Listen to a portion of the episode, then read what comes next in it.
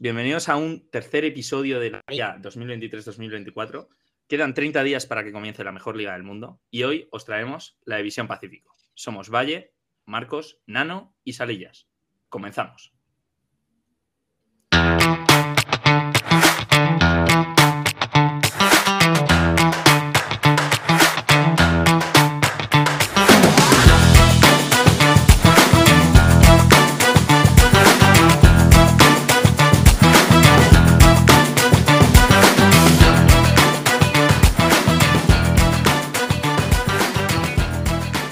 ¿Qué pasa?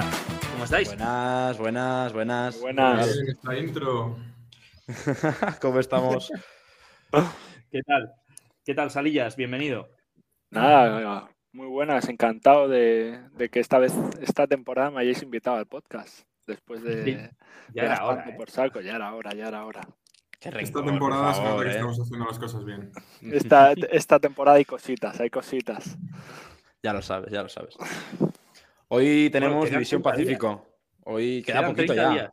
Solo un mes, Mm. solo un mes. Y me parece que hoy es de los capítulos más potentes de la guía porque esta división tiene mucha tela que cortar, así que yo creo que cuanto antes empecemos, mejor. La dinámica, es, sí, eso es. La dinámica, eh, como hemos hecho en los anteriores capítulos, es eh, lanzar una pregunta, en este caso a ti, Salillas, y que ordenes los equipos en base a la pregunta. En este caso es, eh, quiero que me los ordenes eh, en orden de quién ha hecho mejor mercado a peor mercado. La verdad es que es complicado. eh, Si quieres, bueno, te voy a. te- hacemos un recap de los equipos que hay para, para que todo el mundo lo tenga en mente. un poquito por encima. Tenemos a los dos equipos de Los Ángeles, los Lakers y los Clippers. Luego a los Golden State Warriors, a Sacramento Kings y a los Phoenix Suns. ¿Qué me dices? Pues bueno, em, es difícil sobre todo elegir quién ha hecho mejor. Seguramente te sabría decir quién ha hecho peor para mí. Em, y al final es, es Clippers. Creo que em, pues bueno, es un equipo que desde luego sabemos que está muy marcado por, por los dos contratos de sus estrellas, de Kawhi y de, y de, Leo, y de Paul George, que, que les limitan. Y desde luego, pues bueno, mantener a Russell Westbrook un año más y, este caso traer de vuelta a Mason Plumlee pues bueno, son refuerzos que les pueden ayudar, pero yo creo que son insuficientes. Luego, pues seguramente a lo mejor te pondría unos Kings que yo creo que lo que han hecho es eh, mantener la plantilla que les fue tan bien el año pasado en regular season y que bueno, esperemos nos vuelvan a, a deleitar con ese baloncesto disfrutón eh, del año pasado. Y luego pues ya por arriba pues eh, te diría que dudaría un poquito de entre, entre Warriors y Phoenix Suns porque básicamente los dos han traído un jugador de nivel. En el caso de Phoenix han traído a Bradley, Bill, eh, y en el caso de Warriors han incorporado a, a Chris Paul, que son dos jugadores que por nombre deberían aportar mucho al, al roster del equipo, pero que son dos incógnitas, la verdad. Eh, sobre todo la de Chris Paul en Warriors, te diría que sería el tercer equipo en el Pacífico, eh, pues un poco a la espera de ver cómo le incluye Steve Kerr. Y luego, pues obviamente, el mejor eh, mercado lo han hecho los Lakers. Vaya. Eh, sorpresa, no, pero sí es verdad que creo que mantener eh, la profundidad del año pasado, sobre todo mantener a, a Austin Reeves eh, es muy importante. Eh, se demostró que es un jugador que va a aportar mucho al equipo y creo que aguantar a, a Rui Hachimura y a Vanderbilt eh, es también bastante destacado por bueno, esa, esa opción ofensiva que Hachimura les dio y Vanderbilt pues no sé, un jugador bastante polivalente que, que creo que ayuda bastante. Me Entonces- parece que si quieres empezamos por, por esos Lakers o. Sí, o- tal cual, o- ya que te has arrancado la Justo, moto justo. de, Hemos arrancado, de ¿no? los Lakers, vamos a comentar eso. Bueno, principales altas que llegan a, a Los Ángeles, Jackson Hayes y bueno, Tauren Prince, Cam Reddish, a ver si Cam Reddish por fin empieza a hacer algo, que lleva ahí unos años en Mm. el limbo.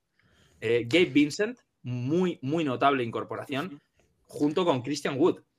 La- Eh, de última la hora, verdad- ¿no? Christian Wood vas- ha sido hace, hace bastante menos, ¿no? Quizás a última que no se sabía muy bien dónde iba a caer y al final ha dicho, oye, mira, me voy a, a Los Ángeles que hay mucho, hay mucho foco y como lo haga mínimamente bien, me saco un contrato un poquito más, Al final tiene un contrato de, de 2,7 millones, creo que es, o una cosa así, pero vamos, es nada.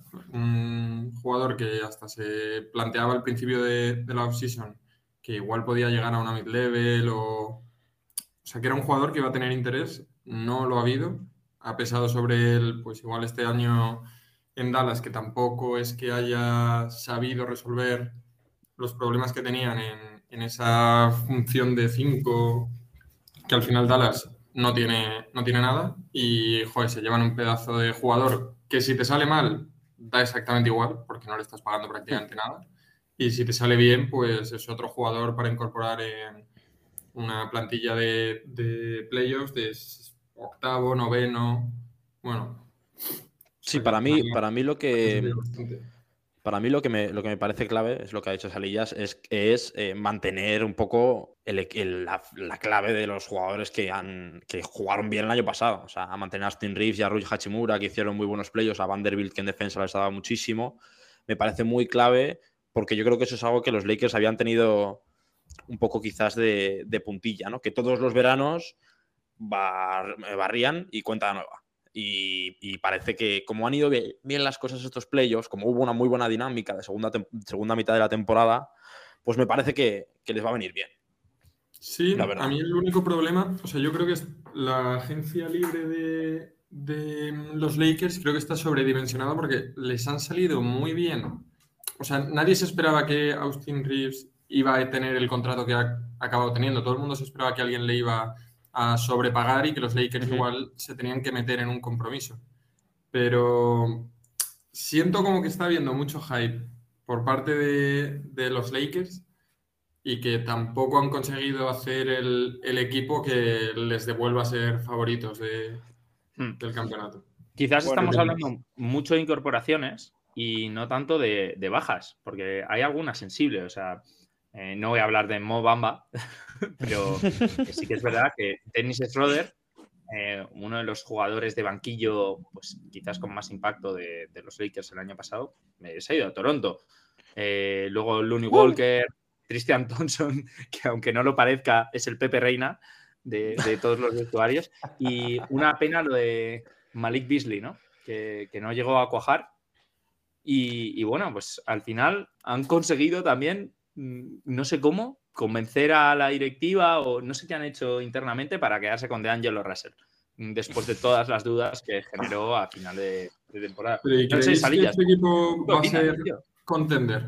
O sea, al nivel de va a estar luchando por un top 3 de la conferencia. Tú además creo que- Salillas, eres bastante de... Lamentablemente, creo que no. Eh, creo que tienes razón en que se sobredimensiona un poco la agencia de, de Lakers. Yo creo que siempre ese revuelo, más allá de que los Lakers son siempre uno de los, de los grandes, eh, el hecho de que LeBron siga ahí, nueva season de LeBron, al final todo lo que rodea a LeBron James, yo creo que pues, se sobredimensiona más. Creo que no han hecho mala agencia, han mantenido buenos jugadores. Creo que las pérdidas más o menos las han sabido compensar con esas eh, incorporaciones, sobre todo, por ejemplo, lo que habéis comentado sobre Christian Wood. Al final es un, eh, un fichaje de no perder nada, sueldo bajo, jugador que si está en forma y, entra bien en la dinámica del equipo puede ayudar mucho.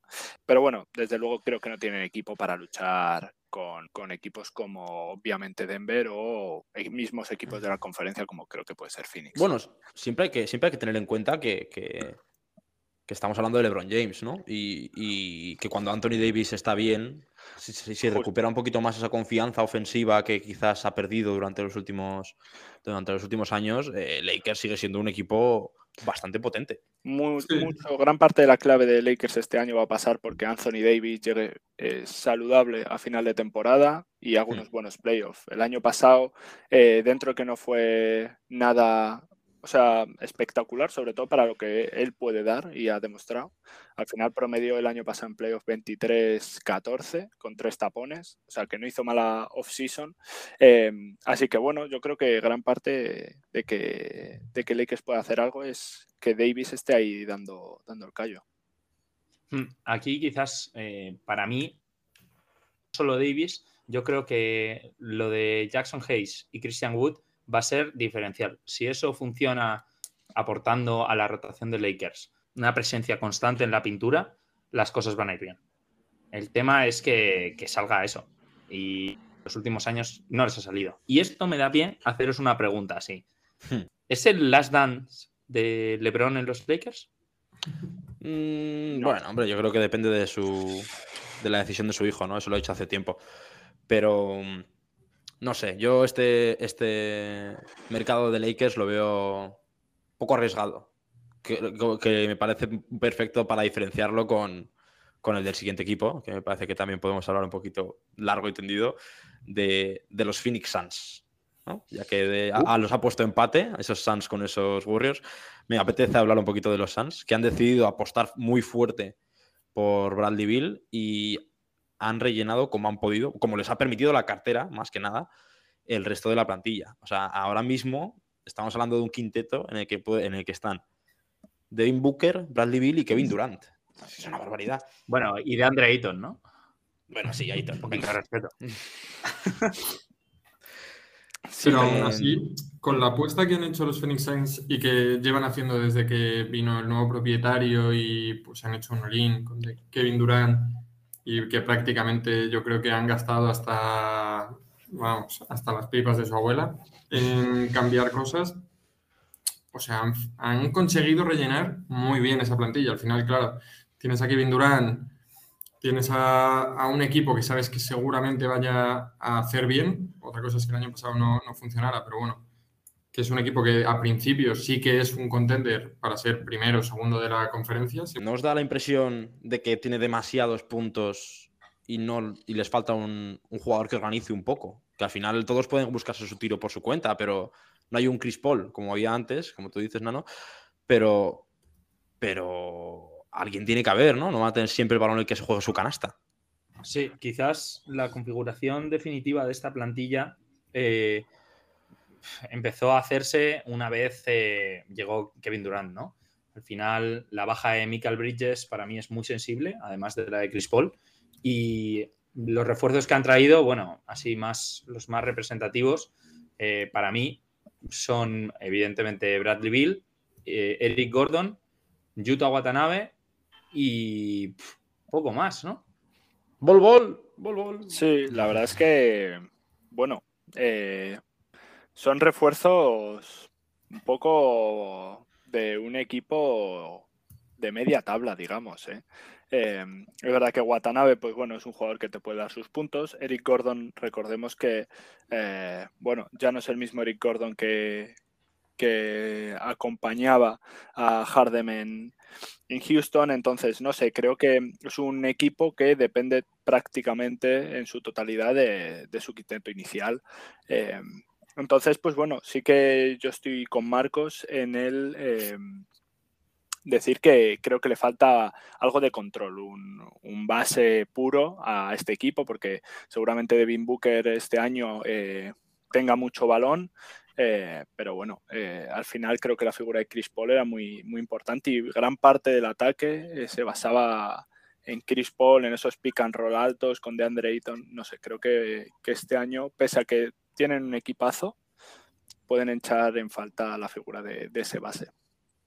Sí, iba a decir, a ver cómo, cómo se bueno, puede diréis... incorporar a DeAndre Ayton en, en el ataque. Eso lo veo, lo veo complicado. O sea, al final creo que le va a tocar hacer una figura defensiva mucho más de lo que le ha tocado hacer estos últimos años.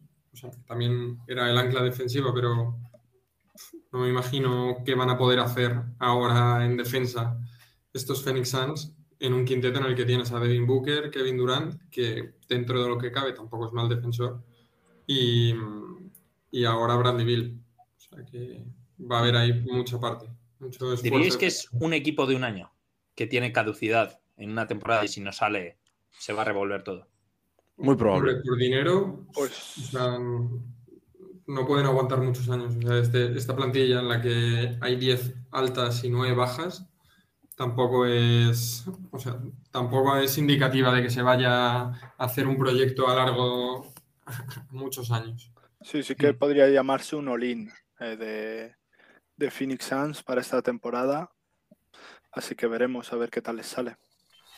Y también es también es importante el tema de, bueno, no solo eh, el nivel de Ayton, eh, sino la situación de Ayton, porque hay bastantes rumores que indican que podría poner rumbo a Portland para Uh. dejar un poco a, a Nurkic y bajar un poco así esos salarios millonarios que, tienen, que tiene que pagar el, el nuevo dueño de, de los Suns, que parece que está jugando al 2K.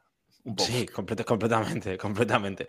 Quizás me parece, me parece bonito el, contraste justo de esta plantilla de Phoenix Suns, una posible ausencia de un, organizador, comparándola con, el siguiente equipo de la lista, que serían los Golden State Warriors, que han incorporado como principal estrella precisamente a Chris Paul. Y aquí me asalta la duda de cómo va a organizarse el quinteto. Porque Chris Paul es un base con- que, que quiere mucho balón. Es verdad que quizás Stephen Curry puede quitarse un poco más el balón de las manos y lo ha demostrado durante su carrera, pero ¿veis a todos en la cancha a la vez? Mm, Bueno, aquí hay muchos rumores, ¿no? O sea, al principio se especulaba con que eh, Chris Paul iba a tener un papel de sexto hombre, pero eso duró poco y ahora la gente lo ve como, como titular, ¿no? Yo no sé, yo no veo a, a Curry renunciando a ese papel de organizador en detrimento de Chris Paul. Mm, Pero bueno, Steve Kerr ha inventado cosas más bacanas, ¿no? Pues bueno, yo Sí. sí que creo que, vamos, al menos desde por lo que se lee de la prensa allí de Estados Unidos, sí que parece que la idea es incorporar a, a Chris Paul ahora mismo en ese quinteto inicial. Como bien dices, la duda es cómo exactamente. Seguramente, y vamos, no queda, no hay muchas más alternativas que en detrimento de que eh, Curry eh, pues tenga menos eh, tiempo el, el balón en las, en las manos. Igual vemos una versión de Curry a más puro Clay Thompson, de catch Hmm. and shoot. Pero bueno, desde luego va a estar, va a estar interesante ver cómo consiguen eh, organizarlo. Pero desde luego, Warriors va a seguir estando ahí. Hmm. No tienen esa pólvora de, de banquillo que tenían antes con, con Jordan Poole, que quizás es la baja más sonada, ¿no? Junto a, a Di Vincenzo, que, que hizo una buena temporada el año pasado. Sí, Eh, pero habrá que ver. Yo me quiero imaginar a Chris Paul al final teniendo un poco el, el rol que tenía Poole. Y a ver, al principio sales, juegas cinco minutillos de titular por, por el estatus. Y luego de repente te pones a jugar contra la segunda plantilla de cada equipo y va a destrozar.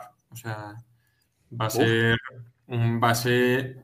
O sea, tienes un base que es top de la NBA jugando contra la segunda unidad de, de los equipos. O sea, Bueno, Mm. eh, no, no hay que olvidarse, también hay que decirlo, que Chris Paul tiene 38 años, ¿eh? O sea, me parece que, que no, podemos tener en, no podemos tener en cuenta que todos sean LeBron James. O sea, con 38 años es más que probable que haya un bajón tanto de minutos como de rendimiento de Chris Paul esta temporada.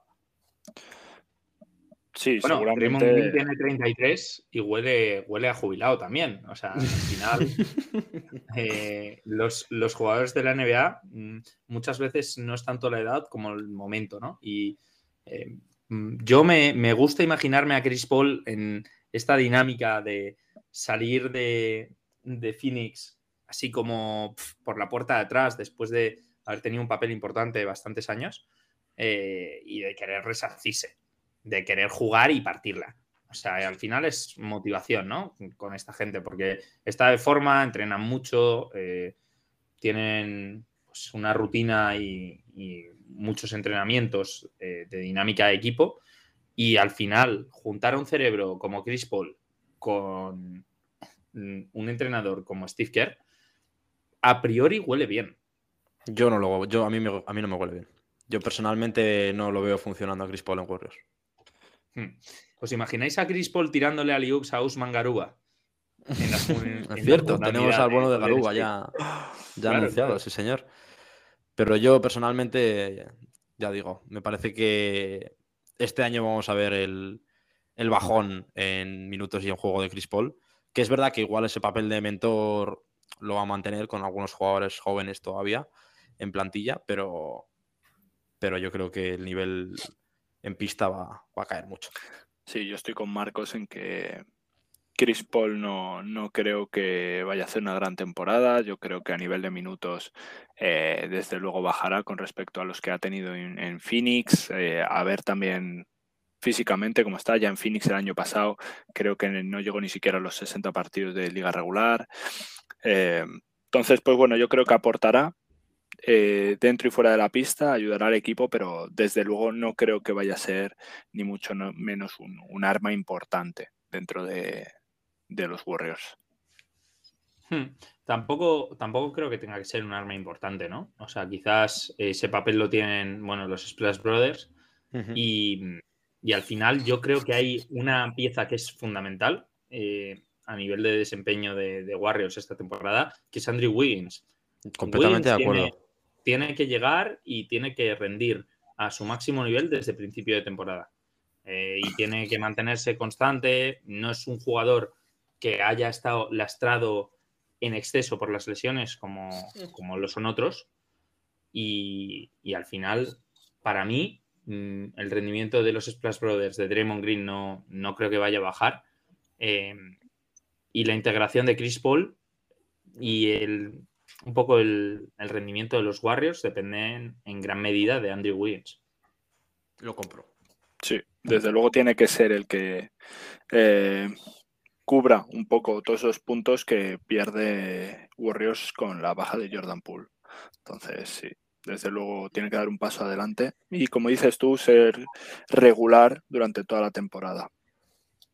Hmm. Y bueno, ¿qué me decís de, los Kings, de Sacramento? Light the ¿Eh? beam. Light the beam. Quizás yo creo que con este equipo lo que se ha pretendido este verano es mantener un poco lo que, lo que consiguieron la temporada pasada, ¿no? Quedaron segundos en la conferencia y hicieron un, papel bastante respetable en, en playoffs contra unos Warriors que, bueno, ahí se puso Carry modo, modo bestia y les acabó tumbando. Pero bueno, el nivel es bueno. En ¿no? Sí, exacto, en 7. Y con un auténtico partidazo. Pero el, lo que yo creo es que ya no cuentan con ese factor sorpresa que sí tenían en la temporada pasada y ahora les viene la cuesta arriba. Ahora les viene el, tener que mantener ese nivel que tuvieron el año pasado. Mm. A mi manera de verlo, yo creo que las incorporaciones van muy en la línea de lo que el equipo mostró la temporada pasada, ¿no? Eh, no tanto por Javier McGee, sino por Chris Duarte, ¿no? Me, parece mm. que, que, son dos incorporaciones que cuadran muy bien con el equipo. Y, bueno, en realidad la plantilla tiene, tiene, muchas cosas, ¿no? No ha perdido a nadie fundamental. Eh, acabamos con un Darren Fox pletórico eh, y un Malik Monk que fue, vamos, el sexto hombre de la offseason, sin duda. Hmm. Y... ¿Qué, flow, ¿Qué flow tiene Malik Monk, eh? Sí, sí. Y, y vamos, o sea, con lo que tenemos a campeonar, otra vez.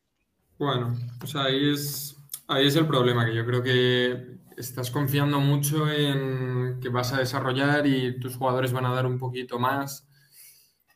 Y yo tampoco tengo tan claro que este sea un equipo con el que vayas a llegar a, conseguir, pues, bueno, un anillo creo que están lejos, pero eso, finales de conferencia, una cosa así. O sea, veo un equipo que ya lo demostró el año pasado, que tiene muchísima intensidad. Lo bueno además es que eh, es un equipo joven que tiene eso, que te va a jugar los, pues de los 82, igual te juega 70 partidos.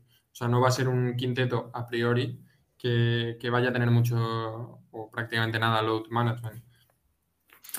Pero claro, te da, pues mucho tienen que desarrollarse. O sea, al final el año pasado de, de Aaron Fox fue espectacular Habrá que ver si es capaz de repetirlo, pero es que era el jugador más clutch de toda la temporada, de toda la, NBA. No lo sé. O sea, es mantenerse sin hacer ninguna apuesta. Hmm. Ver, ver, si, si Sabonis eh, da un, paso más aún. O sea, ha hecho un muy buen, un muy buen año, ¿no? El año pasado. Pero quizás en, en postemporada le dio un poquito ese vértigo, ¿no? Al final los Warriors es un equipo muy potente y le, y le cerraron muy bien. Em, a mí me parecería interesante que, por desgracia, con la plantilla que tiene ahora mismo em, el Sacramento, es muy complicado que se pueda dar esa combinación, pero acompañar a Sabonis de un, de un pivot o de alguien que le, que le guerree mucho más abajo, en mi opinión, podría ser, podría ser muy beneficioso para la plantilla. Pero bueno, hay que ver qué, qué tipo de, de Sabonis vemos. Si es igual que el año pasado, yo creo que el rendimiento no va a poder cambiar mucho. ¿no? Por mucho que Daron Fox dé un pasito más, yo creo que la clave está en que Sabonis sea el que tome las riendas, de verdad. Sí, a ver, eh, al final yo creo que, que, tenemos que poner en contexto que yo creo que King sigue siendo un proyecto a, a medio o largo plazo. Eh, hmm. Desde luego lo que han querido es mantener el roster, mantener eh, jugadores claves como, bueno, ya no de Aaron Fox, pero lo que comentabais de Malik Monk y, y Domantas Sabonis, que al final fue un jugador muy importante y que al final de temporada es verdad que, como dice Marcos, sufrió mucho. Eh, en, contra Warriors. Entonces, pues bueno, eh, yo creo que tenemos que darles todavía margen. Eh, creo que el año pasado eh, pecaron de lo que son, un equipo muy joven, con falta de experiencia. Al final, pues se les hizo grande los últimos partidos contra Warriors, que al final se ganaron por pura, yo creo, experiencia. Entonces, pues bueno, yo creo que hay que seguir dándoles margen. Creo que su objetivo es acumular partidos en playoff, todos los que puedan. Y, sobre todo que sus estrellas, eh, Sabonis, Daron Fox, Malik Monk, eh, sobre todo eh, Sabonis, como dice Marco, se lo terminen de creer en esos momentos. Creo que el año pasado contra Warriors podían haberse llevado perfectamente la eliminatoria y yo creo que les dio ese pánico escénico. A ver, recordemos que Draymond Green le hundió el pecho a Sabonis, o sea, un momento. sí, sí, obviamente. experiencia, experiencia se llama. Al final estás hablando de probablemente uno de los mejores competidores de la NBA y ahí se nota, ahí se nota quién tiene cuatro anillos y, y un Domantas Sabonis que viene a hacer un temporadón y, de repente agacha la, cabeza, agacha la cabeza. Pues hombre, al final Draymond Green con 2-0-3 se come a un, a un 2-13, un 2-14. O sea que es que al final esos son los jugadores que valen luego. O sea que habrá que, tendrán que dar un paso adelante estos, estos chavales. Sí, jugadores como Kevin Werther y Keegan Murray van a seguir siendo claves eh, en esta plantilla, pero vamos, yo soy uno de esos equipos que tengo ganas de ver porque sé que no, que no vamos a ver a unos Kings eh, desfigurados, ¿no? O sea, vamos a ver a los mismos Kings que el año pasado. Desde luego bien nos lo vamos a pasar viéndolos. Hombre, por supuesto, sí. Es verdad que juegan dinámico y, atractivo, ¿no? Ha sido de los equipos con más vistosos a la hora de atacar de la liga durante la temporada pasada. Yo creo que lo que todo el mundo tiene ganas de ver durante tantos años y no han sido capaces de ver en, su máximo esplendor ha sido de Los Ángeles Clippers. Quizás uno de los equipos más lastrados por las lesiones de, la temporada. La gran incógnita de, una plantilla que lleva conformada ya tres años casi y no, y no han llegado a, ese nivel que tanto prometían, ¿no? Con la dupla Kawhi Leonard, Paul George. Sí, y no ha habido movimientos relevantes, o sea, apuestan por lo mismo. Que funcione. pero que estén sanos, Apuestan porque estén sanos, justo. y que de repente eh, ahora con el tema de que no pueden ausentar a dos estrellas y tal, eh, se le complica mucho a Kawhi el tema del load management. Si él quiere jugar, hombre, déjenle jugar. A ver, bueno, veamos. O sea, la temporada pasada volvía de lesión, no les, mm, les volvió a no salir. Hmm. Y este año, pues ya hay más expectativas y sobre todo hay más en juego, ¿no? O sea, tiene toda la pinta de que si no les sale ya este año, eh, desde los despachos va a haber un cambio de rumbo hmm. mm, bastante serio a nivel de, incorporaciones, ¿no? Como comentabas al principio, mantener a, Russell Westbrook, eh, pues bueno, es importante. La vuelta de Plumlee también es muy relevante. Y, bueno, pues al final tienen que estar mm, Paul George y Kawhi Leonard.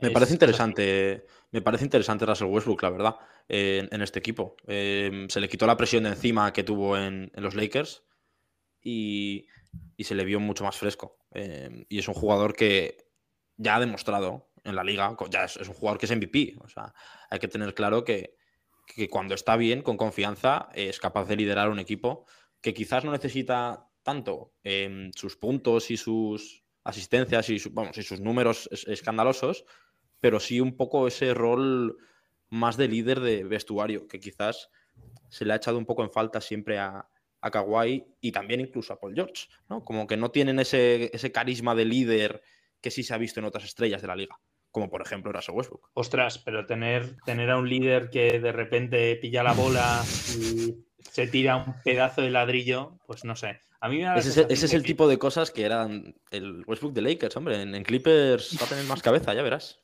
Bueno, no sé, a mí me da la sensación de que esta temporada de los Clippers es un, venga, chavales, está así, ¿no? O sea, ya, ya. Vamos Ojalá, ojalá sea así, ojalá eh, Clippers esté ahí porque al final eh, yo creo que eh, Kawhi Leonard probablemente sea uno de los mejores jugadores eh, de playoff de los últimos tiempos. Es- antes de, de toda esta explosión bueno. de Jimmy Butler, seguramente era, era un poco uno de esos jugadores que llegaba a playoff y, y, bueno, ya se vio en Toronto, ¿no, Marcos? Eh, entonces, vienen, pues, vienen flashes de alegría, ¿eh? Normal. Eh, entonces, joder, al final yo creo que, que ellos también se merecen el poder estar ahí. Eh, creo que eh, merecen el, el tener una temporada sin demasiados. Sin demasiadas lesiones, tropiezos, ojalá que sea un equipo capaz de llegar sano, con un Paul George y un Kawhi Leonard al 100%, escoltados por Russell Westbrook, que como decís, yo creo que Russell Westbrook sigue siendo un jugador que puede aportar mucho. Eh, y, y bueno, veremos a ver qué hacen. Mason Plumlee, no sé si, si va a ser destacado, pero bueno, puede, puede aportar. Siempre deja, siempre deja algo, siempre deja una, Entonces, una joyita. Justamente-. Kawhi carrileó a unos Toronto Raptors que no creo que fuesen mejor que estos eh, Mm. Clippers Eh, por nombre, así que ojalá. mm, Habrá que ver. Ojalá que porque es la duodécima temporada de Kawhi Leonard, ¿eh? O sea, que ya el arroz está ahí crepitando con poca agua. Blasfemia. Hombre, es que es verdad que joder, Kawhi Leonard el año pasado jugó 50 partidos de regular season. Que al final, pues es verdad que volvía de lesión, etcétera, pero llegó a playoff, jugó solo dos partidos. Al final, los años se van sumando, como dice Valle, y, y ya no les, no les quedan muchas más, ¿eh? Queda poquito habrá de Kawhi. No al final la, la rivalidad de Los Ángeles, vamos, de estos últimos años, se ha ido apagando.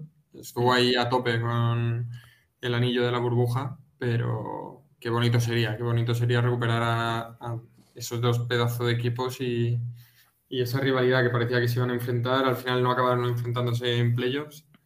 Y Sería precioso, sí. Sí, eh. Hombre, Quizás angelino.